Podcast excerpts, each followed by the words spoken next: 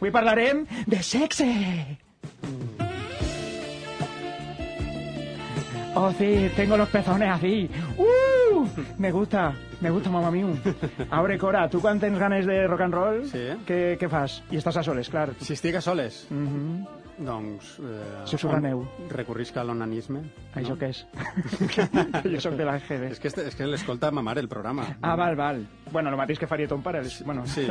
Jo crec que ta mare ja sospitarà coses de tu, no? O sigui, crec que ja tens una edat supera... Em masturbe. Molt bé! Ahir, Sí. trencant tabús en ta Clar mare. que sí. Eh? Has fet molt bé, que estàs en ta puta mare, molt bé. No, o sigui, eh, hi ha gent que fa coses així com molt, molt modernes, no? Ah. Que gasten com un ou així de goma Ah. per a ficar el piu dins, Vale, com Simó. Ai, Simó sí, m'ho va dir l'altre dia. Això no tinc jo el plaer de conèixer. Jo, no, jo sóc més casolà, perquè el, el ou tens que comprar-lo, me fa vergonya, no? Mhm. Jo sóc més d'anar per casa, no sé, agafe dos culleres i les xunte, o, o l'espart de, de netejar la paella, do, Hòstia. dona bona fricció, a mi m'agrada aquest rotllo. Però hi ha gent que per a masturbar-se, o sigui, el fet de masturbar-se és, és un luxe en si mateix, per la Ah. seva pròpia condició física, no? Vale. Aleshores, anem a parlar de- d'això, de, de, la diversitat funcional física i de la seva relació, o sigui, de la gent amb diversitat funcional física i de la seva relació amb el sexe. Vale. Saps? Vale. Perquè ta puta mare masturba i entreté. I per això hem portat a Antonio Centeno, que és llicenciat en Matemàtiques per la Universitat de Barcelona, és membre del Foro de Vida Independiente i Diversitat, és un dels fundadors de l'Oficina de, la vida, de, de Vida Independiente de Barcelona, eh, a més és actor, guionista i director, i entre altres de, codirector del documental Yes We Fuck, eh, i damunt van caire de rodes, que és... Mm -hmm. és guai. Avui ve de puta mare. És còmode per fer travelings. per al pròxim videoclip de Darollo te contratarem. No? Per entrar en estudis de ràdio no tant. Segons com pagueu, ja veurem. Ens has donat permís explícit per a fer humor amb, eh, amb la teua condició? Sempre que em doneu a mi permís per fer-lo amb la vostra, cap problema. No? Jo m'encanta. Que, per cert, eh, sóc un mal educat perquè no t'he presentat, Simó. Eh, No? O Què sí? tal? Què tal? Què tal? Hago chas ja per tot lado, Sí, sí, ja sí. està, no passa res. No, però, bueno, que, que la gent ja se vaig adaptant, que n'hi ha, una, és com ha una tercera veu, per què Panoll està parlant amb dues veus? Què li està passant? Soc el de Glass. Així que, bueno, és igual. És igual. tinc un de cinc. Eh, bueno, a veure, Antonio, ja que estàs així, pues mira, anem a, anem a parlar, no? Eh, Conta'ns com vas arribar a, a anar en cadira de rodes i què, què implica, no? Quina, quin tipus de diversitat tens, eh, fins a quin punt eres autònom o necessites ajuda, conta'ns el que te dóna gana. Bueno, depèn, en realitat. A dir, bueno, jo vaig arribar a la cadira una mica per accident, com molta gent, ja fa molts anys. I un cop estàs allà, uh, clar, el que pots fer o no pots fer de manera autònoma depèn de com estan fetes les coses, no? Vull dir que si per anar al punt A al punt B no hi ha esglaons, potser vaig més ràpid que tu, però si hi ha esglaons, doncs ja l'han fotut, no? Sí. O sigui que això el que podem fer o no no és cosa de la persona exactament, sinó de com estigui fet el món, no? Llavors, si el món està ben fet, doncs jo faig les coses d'una altra manera, però les faig. Uh -huh.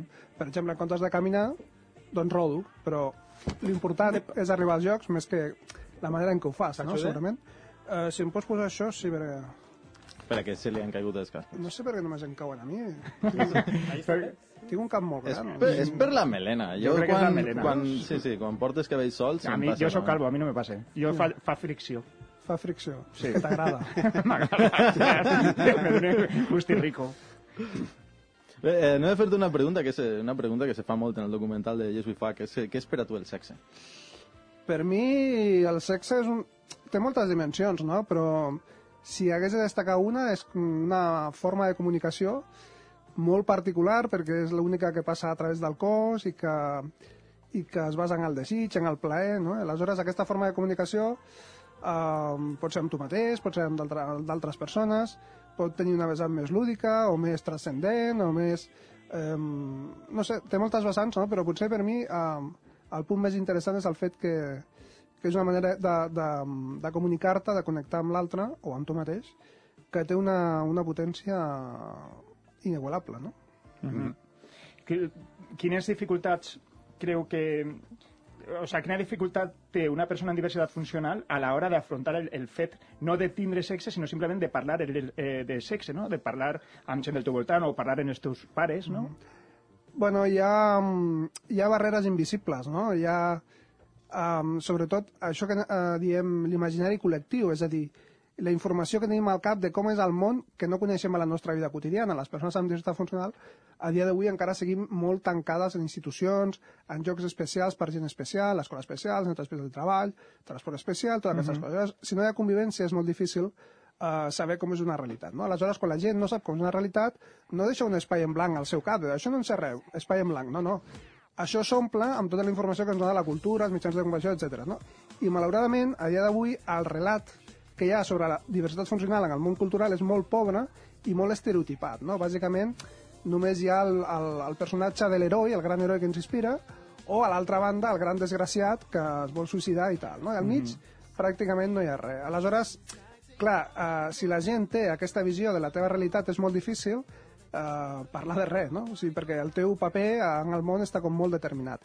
I encara menys parlar de sexualitat, parlar de plaer o parlar de desig, perquè tu estàs aquí, ah, mira, per sobreviure i, i gràcies, no? Però per viure, que és el lloc on et col·loca la, la sexualitat, doncs no s'espera que estiguis allà. I per tant, eh, és anar molt contracorrent cada vegada que vols, vols fer un espai dins d'aquest àmbit. Mm -hmm. I com afecta el fet de tindre diversitat funcional a l'hora de, de trobar, ja sigui parella, un rotllo esporàdic o simplement masturbar-se? Pues afecta a la mesura en què el món està mal fet, en la mesura en què um, hi ha un pensament únic que ens diu que hi ha només una manera d'estar en el món, una manera de fer les coses, i que, bueno, això que ens ha ensenyat el porno, no? Ningú veu porno, però al final el porno ens informa de quins són els cossos que està bé que tinguin sexe, què és això de tenir sexe, quines són les pràctiques sexuals bones de veritat, no? Llavors, uh, si intentes encaixar amb això des de la diversitat funcional, doncs és un fracàs segur, no? Uh, es torna interessant quan en comptes d'intentar encaixar, el que fas és dir, molt bé, uh, no tinc guió, ja em faig jo el meu, ja em va bé perquè aquesta gent normal tampoc els hi va gaire bé això de la sexualitat, doncs potser en comptes de copiar-la anem a intentar fer la nostra i aquest està fora de guió um, obre portes, obre finestres hi ha possibilitats noves no? Um, i tot és, doncs, com sempre, qüestió d'això, no? d'anar trobant els suports necessaris, perquè això que et deia que hi ha altres maneres de fer, no? per exemple, la manera de fer moltes persones, jo entre elles, eh, les coses quotidianes és fer-les amb les mans d'una altra persona i les meves decisions. Eh? Igual que quan vaig amb aquesta cadira elèctrica que porto, eh, ningú pensa que la cadira m'està passejant per la ciutat, sinó que em passejo jo, perquè sí. jo prenc les decisions i la cadira només fa el moviment, sí. per tant, em passejo a la meva manera. Quan em pentino, la gent veu les mans del meu assistent i pensa automàticament que l'assistent m'està pentinant, perquè qui té agència, qui té identitat, qui té, qui té reconegut el paper de subjecte és la persona normal i la normal té sempre el paper de l'objecte sobre el qual s'intervé. Mm. Llavors, no és real. Eh, el relat que cal fer d'això, el nou relat que estem intentant fer és no, no, no m'estan pentinant. M'estic pentinant jo a la meva manera, que és amb les mans de l'assistent i les meves decisions. Igual que quan passejo amb la cadira. I això no és un joc de paraules, és molt important, perquè vius molt diferent si ets un objecte que si és un subjecte, no? Mm -hmm. M'has imaginat que és un objecte com aquest de la paella que agafa aquí el panoll. O sigui, és, és horrorós. És millor ser un subjecte, no? I llavors, en la mesura que contem amb aquests suports, pues, no passa res, no? Fem les coses a la nostra manera. El problema ve quan no es reconeix aquesta forma d'autonomia i, per tant, no hi ha suports necessaris perquè tu puguis fer les coses a la teva manera. Uh -huh. I mira, me vas dir de puta mare, perquè tu parles que... Tu, tu acabes de dir que tu te pentines en les mans d'un altre. Sí. Aleshores, per fer-te una paja, què fas? El mateix. És a dir, Uh, el mateix vull dir amb les mans d'un altre, eh? no amb la pinta. uh, bueno, per a mi és igual de respectable. No, que t'he vist, quan dius això hi ha fricció, dic, ja, ja, ja, està, ja està pensant el que no és. No.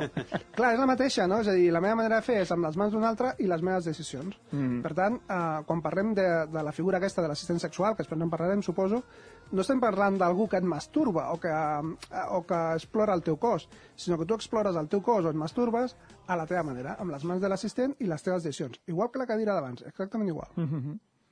Aleshores, això, o sigui, és que ja, ja has parlat tu de l'assistència sexual. Si diguem què és l'assistència sexual, ho acabes de, de contar. Bàsicament, bàsicament. sí, té, té algunes, eh, alguns matisos més, no? Per exemple, també altres tasques possibles de l'assistència sexual és quan dues persones tenen diversitat funcional eh, i volen fer pràctiques sexuals, pues, segurament necessitaran un suport per tenir certes posicions o certs moviments. Uh -huh. I aquí també intervé l'assistent sexual per donar aquest suport. Uh -huh. Sí, no és un trio, perquè no es té sexe amb l'assistent sexual. L'assistent sexual és un suport perquè tinguis sexe amb tu mateix o amb una altra persona que no és l'assistent. Uh -huh. És molt important diferenciar, perquè com que és una cosa nova, uh, si el marc de relació entre les persones i l'assistent no és clar, ja pot haver-hi confusions, malentesos, mal rotllos, no? Per tant, convé molt afinar i saber, saber quin és el marc de relació. I, i la- i una curiositat meva, molt imbècil. L'assistent està ahí pendent de tot el que passa o està al apartat llegint un llibre i vosaltres diu, yeah, Eh, pues això, com deia, és, és un suport, una eina humana, no? I, per tant, eh, tu acordes amb l'assistent dins del marc que propi de la seva feina eh, com, com s'ha de fer. O sigui, no hi ha una recepta universal, sinó que cada persona, depèn del que necessiti i com ho necessiti, pues, ho acorda amb l'assistent dins de uh, les tasques pròpies d'aquest assistent. Mhm. I mira, m'has recordat a un curtmetratge supongo que l'hauràs vist, no?, que se diu Prens Moi, que és, o Prens Moi, Sí, no sé. sí, sí, Com sí. se diu, Follame és en, en francès o m'ho he inventat jo ara? Eh, no, no, fas un bon francès. Sí, sí. t'havien dit això alguna vegada? Gràcies! Mai m'ho havien dit. M'he ficat roig. Crec que, crec que el Panoyo t'ha portat així per algo. Eh, començo a sospitar-ho, sí, sí, sí. Bueno, L'has vist, eixe curt? o Sí, sí, de fet el vam penjar a la pàgina d'assistència sexual, que és una web sobre assistència sexual, i el vam penjar amb un comentari, diguem-ne, a qui, que també invitava a, a mirar-ho de manera crítica, no? Perquè d'una banda està bé perquè mostra cos, cos divers, cos diferent, mostra la necessitat d'un suport perquè dues persones amb aquests cossos diferents puguin tenir pràctiques sexuals, però era molt crític en el fet que aquest vídeo situa l'acció en un entorn eh, institucionalitzat, en una residència, mm. on el teu cos no és teu. Quan tu vius en un lloc d'aquests, no només no tries amb les persones que convius, que això és molt fort, sinó que ni tan sols tries qui toca, qui veu el teu cos cada dia, no? O sigui, el teu cos és toquetejat per qualsevol que estigui per allà mm. i tu no tens la potestat de dir, no, no, el meu cos és meu. El toco jo, com jo vull tocar-ho, amb les mans que vull tocar-ho i de la manera que vull tocar-ho. No pots fer-ho, això, no? Uh -huh. Aleshores, eh, que el documental o el reportatge aquest, el petit vídeo, naturalitzés que això passa en un entorn eh, residencial i que mm, no, no hi hagués una crítica a això, es semblava molt perillós, no? Perquè si no, al final, la sexualitat, en comptes de ser transformadora, que hauria de ser, no? Perquè al moment que tu dius, escolta'm, aquesta gent com tindrà sexe en un lloc on el seu cos no és seu? Què farem? Mm. Ah, doncs que no visquin aquí, que visquin a casa seva amb els suports que necessiten, potser, no? Aquesta, aquesta és la funció que hauria de tenir eh, el que la sexualitat fos recuperada per les persones en estat funcional, que fos un motor de transformació per la manera de viure. No que sigui només una cosa que afegim per fer la residència una mica més bona no? i ens adaptem a allò que la residència fa, no? És a dir, que una altra vegada, en comptes de que els suports s'adaptin a, a com tu vius, tu hagis d'acceptar que el teu cos no sigui teu, no? Per tant, uh -huh. estava bé en alguns aspectes, però també volíem eh, que es fes una reflexió una mica crítica sobre l'entorn en què es feia el, el, el documental aquest. Que no sigui una miqueta com... Bueno, així a la residència tens tele, wifi i pajote a les 4. Sí, bàsicament, bàsicament, sí, sí. Que, que a veure, que està bé, no? Però i si et ve de gust a les 3, Clar. o a les 5, o... O no. O no, uh, no, no, si és que no, per no fer feina, normalment no. No es queixen, no es queixen, no, no, no. No, Però- no està el que no fa palles, no? Eh, com? com? No. Ah, no, bueno, no, no, ja tothom, tothom. Sí, sí, sí, sí. eh, quines altres opcions n'hi ha, a, a banda de l'assistència sexual? Bueno, a veure, també s'ha d'entendre això, l'assistència sexual és una eina, un suport, perquè tu puguis relacionar-te amb el teu cos des d'un punt de vista sexual, no? Mm, però això no és la vivència de la sexualitat per part de les persones amb discapacitat funcional. La vivència de la sexualitat és tan complexa com, com la de qualsevol, no? És a dir, que a partir de que tu puguis tenir una relació sexual amb el teu cos, que tu estiguis relacionat amb, el- amb el plaer, amb el desig, a partir d'aquí pots relacionar-te amb altres persones, no? des d'aquest punt de vista també.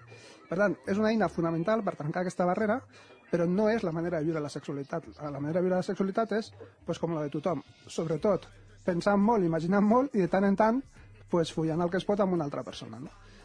Llavors, aquí, a banda de tenir aquest suport material, després també cal parlar d'això, no? de, de com la cultura eh, posa en el cap de la gent que tenir sexe amb una persona amb discapacitat funcional és, forma part del possible, no? que pot ser una cosa desitjable. No? Ara mateix això no està en l'imaginari de la gent. No? Per tant, cal transformar a través de la cultura, sobretot, i posar en el cap de la gent aquesta realitat del documental Jesús Fa, que esmentàveu abans, eh, i d'altres mm, projectes que estem fent de- des de l'audiovisual, que, eh, que és això, és canviar el cap de la gent, perquè malauradament o, o sortosament um, la manera de pensar de la gent no la pots canviar amb un reial decret. Tu li pots dir a la gent a partir del 3 de febrer la gent amb estat funcional és molt follable, sisplau. Acosteu-vos perquè això no funcionaria. No? Llavors, eh, cal, cal ser realista. L'única manera de canviar això és a través de la cultura. Me pareix de puta mare. Eh, has parlat de... mm, o sigui, estem parlant tot el rato de sexe i jo tinc una curiositat que no sé si te sentarà mal, si te sente malament, pues, jo crec que no, perquè t'he vist el cul eh, en la tele, en les, seus, en les seues coses, en els seus documentals, no me l'ha ensenyat. Eh, tu, eh, a, a, Tot quin, arribarà. quin nivell de... O sigui, a veure, a veure, vaig a plantejar-lo bé. A veure, jo, el meu dubte és, mm, tu arribes a tindre ereccions? Perquè la meva pregunta és com és tindre sexes eh, sense ereccions o, i la importància o no d'ejacular o no... O sigui, vull, vull parlar de genitalitat. Ja. Però com no conec el teu cas, no sé com fer-te la pregunta, així que te la solti i contesta el que vulguis. Pues mira, l'important de la pregunta no és la resposta, perquè cada persona és un món, sinó és la pregunta en si mateix. És a dir, és important això, que tinguem, eh, que tinguem aquesta visió sexual de les persones amb societat funcional, no? perquè el punt de partida és pensar que les persones amb societat funcional no tenim sexualitat. Per tant, si algú ja ens mira d'aquesta manera, fent aquestes preguntes, ja anem bé. Eh? Després, la resposta pues, no és tan interessant la que jo pugui donar o no, perquè no és com les coses són així, sinó que cada persona és un món. L'important és això, que la gent prengui consciència que hi ha una sexualitat que funciona d'una altra manera, com bé deies, perquè ens movem d'una altra manera, sentim d'una altra manera, i per tant això tu pots triar si és un problema, i serà un problema en la mesura que intentis encaixar en, en el mandat del que diu el porno, o serà una oportunitat en la mesura que vulguis construir una sexualitat més rica, més enllà de la genitalitat. No, no vull dir que els genitals no formin part, eh? vull dir que no tenen per què ser el centre de l'univers, ni, ni, ni l'ejaculació, ni l'orgasme, tot això són elements que ens han ensenyat que o hi ha això o no hi ha sexualitat de veritat. Però com que hem quedat que sortim del guió, doncs fem la nostra pel·li, no? I aleshores tot això pot formar part o no, però en cap cas ha, té per què ser, ni això ni cap cosa més, té per què ser al centre de l'univers sexual, no? O sigui, per tant, aquí tu pots viure com a problema o com a oportunitat si vols viure una altra cosa que no sigui el que diu el, el porno que hem de fer, no? És que hi ha una, hi ha una cosa que m'ha llamat molt l'atenció. Resulta que he trobat una, una actriu porno que es fa dir para princes, para princes de paralítica o paraplégica o no sé, para princes, les web és para, paraprinces.com, ella es diu Lea, Car Lea Carer, no sé anglès, dona igual. El, el tema està en que van en cadira de rodes, mm, però el seu porno és eh, genitalitat total. Ja, O ja. sigui, no hi ha res que la diferència d'una altra persona, excepte que va en cadira de rodes. Clar, això per mi és poc interessant, o sigui, respecto molt el que cadascú vulgui fer, però per mi és poc interessant. O sigui, per exemple, um, o sigui, la inclusió està en els jocs no és suficient. Si, si estàs, ha de ser per fer les coses de manera diferent, si no és igual. I, per exemple, el ministre alemany d'Economia, que va en cadira de rodes, és absolutament indistingible d'un ministre d'Economia alemany que camini. O sigui, no hi ha hagut cap, cap diferència amb, amb la seva manera de fer política. Per tant, a mi que vagi en cadira de rodes aquell, doncs, bueno, pues bé, perquè potser hi ha algun nen que va en cadira i el veu i dic, oh, jo vull ser ministre d'Economia. Bueno, pues cadascú, no? Però m'interessa més la inclusió com a motor de transformació. I això vol dir ser per fer respectar i fer conèixer la teva diferència i que formi part de, um, del territori comú on vivim. No? Llavors, Si fas les coses per intentar encaixar, a mi pues, em resulta poc interessant, però a mi, eh, respecto molt que cadascú faci el que li agradi, eh? fins i tot això que has dit de la paella, em sembla horrorós. Home, Eh, ¿Crees que el tema de la asistencia sexual y tal, creus que existeix informació realment sobre el tema que la gent està informada? No, Sobretot, no. especialment la gent amb diversitat funcional i les Clar. famílies. No, no, és molt nou, és un tema molt nou i, de fet, per això um, fa un parell d'anys vam posar en marxa una web que es diu Tus manos, mis manos, eh? la web és assistències.sexual.org i té dos objectius la web. Un és informar no? d'aquesta idea de què és l'assistència sexual, que sigui un suport per accedir al propi cos, com funciona, tot això, amb molt material informatiu, amb vídeos, amb articles fets per assistents, per a les pròpies persones que reben el suport, per a professionals, per molta gent, no? I a banda d'aquesta vessant pedagògica, també l'altre objectiu de la pàgina és pràctic, és generar un espai on es puguin posar en contacte les persones que volen fer aquest suport i les persones que necessiten rebre'l, no? que es puguin posar en contacte directament sense que hi hagi intermediaris, no? perquè a banda de parlar de l'assistència sexual, si és possible, doncs que també es facin experiències reals de l'assistència sexual, que estaria bé. I en el documental, en Yes We Fuck, hi ha un moment... O sigui, hi ha, ha molt eh, sexe explícit, entre cometes, no és porno, però se, ve- hi, ha, ha, hi ha carn, hi ha xitxa. Aleshores, hi ha molta xitxa. Hi ha una parella que ell és brasiler, eh, ella és espanyola, ella té diversitat, ell no. Hi ha un moment en el que hi ha com un tocament massiu de molta penya, hi ha un que fa una sessió BDSM, eh, eh, o sigui, és, hi ha molta carn. Aleshores, eh, això què collons és? Això és exhibicionisme o és una acció política és com dir, eh, que mira, que jo, que, que, que folle o no folle, pues mira si folle, mira si folle, mira-ho, mira-ho. Això és política encarnada, o el que alguns diuen postporno, és a dir, davant del porno, que és una cosa molt horrible, no? que és masclista, sexista, eh, classista, racista, eh, però molt poderós. I llavors, davant d'això, eh, fa una dècada, una dècada i mitja, alguns moviments activistes, socials i també des de l'art es van plantejar què fem, què fem amb el porno, no? Llavors el, el que van decidir és eh, fer el seu propi porno, no? que és el que se'n diu el postporno. Fer un porno que no sigui sexista, que no sigui masclista, que no sigui racista, que no sigui classista. Que en comptes de tenir eh, les persones que intervenen en una pel·li com a objectes al servei de la mirada de qui, de qui està dirigint aquell, aquella pel·li, no? per exemple, quan tu amb una pel·li de pel·li porno, una pel·li de, de, de porno eh, Tradicional, no? habitual, no? del mainstream, Mm. uh, veus, per exemple, sexe entre dues dones, no? Um, si això ho veu una, una lesbiana, dirà, segurament et dirà uh, quina vaginada és aquesta? O sigui, això no té ni cap ni peus, no? Mm. Per què? Perquè resulta que aquelles dues estan fent algo que posa catxondo al director, que és un tio hetero blanc, no? Sí. Mm. Llavors, clar, això no funciona, no? Això és ser un objecte en comptes d'un subjecte que parla de la seva pròpia sexualitat. Llavors, el postporno li dona la volta, no? Llavors no hi ha uh, aquest tipus de relacions, sinó que tothom que s'implica amb el projecte és un subjecte que farà allò que vol fer eh, per expressar, per representar la seva sexualitat, el seu desig, els seus plaers. No? Mm -hmm. És una eina molt potent a nivell artístic, a nivell polític, i al, al documental, al Jesbifac, vam fer un taller eh, de postporno, que és la primera història que surt mm -hmm. al, al documental, precisament perquè s'assemblava és un moment polític i artístic molt potent per poder fer-ho. Eh, bueno, en el documental apareix gent amb diversitat funcional que se li veu molta més curiositat per el sexe que a molta de la gent que, que podem veure sense diversitat funcional. No sé si és, és algo habitual, no? A què bueno, que es és deu? difícil fer estadístiques. No sé si és habitual o no. Sé que és important que sigui així. És a dir, que davant de, de la situació que tenim en què se'ns pensa com a sexuals i que el mandat de com ha de ser el sexe no serveix per nosaltres, eh, pues, se'ns ha d'obrir la curiositat, eh, ens ha d'agradar jugar, hem de provar, hem d'obrir un altre univers, i, i això és important. I per tant, eh, pues vam voler posar molt accent en, en això, no? amb històries que ens expliquessin eh, com podem transitar del punt de partida tan terrible que tenim cap a una situació que sigui millor per tothom, no només per les persones amb necessitat funcional.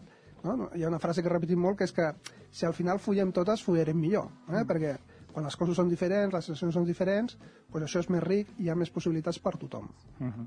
I abans de que acabem, que ja no queda res, vull que nos parles d'aquest premi que vos van donar ahir. Ah, estic molt content, molt content. Vam fer una sèrie per a televisió, per la BTV, per la televisió de Barcelona, televisió local, que es diu Treus de quatre fulles, que la podeu veure al YouTube, sencera, allà, subtitulada, i bueno, ens han reconegut com a millor programa de televisió local ahir, ens van donar aquest premi, són 13 capítols, per cert, un d'ells eh, parla sobre assistència sexual i molts altres temes de la diversitat funcional, però d'un punt de vista crec que, que fresc i una mica original. Com es diu?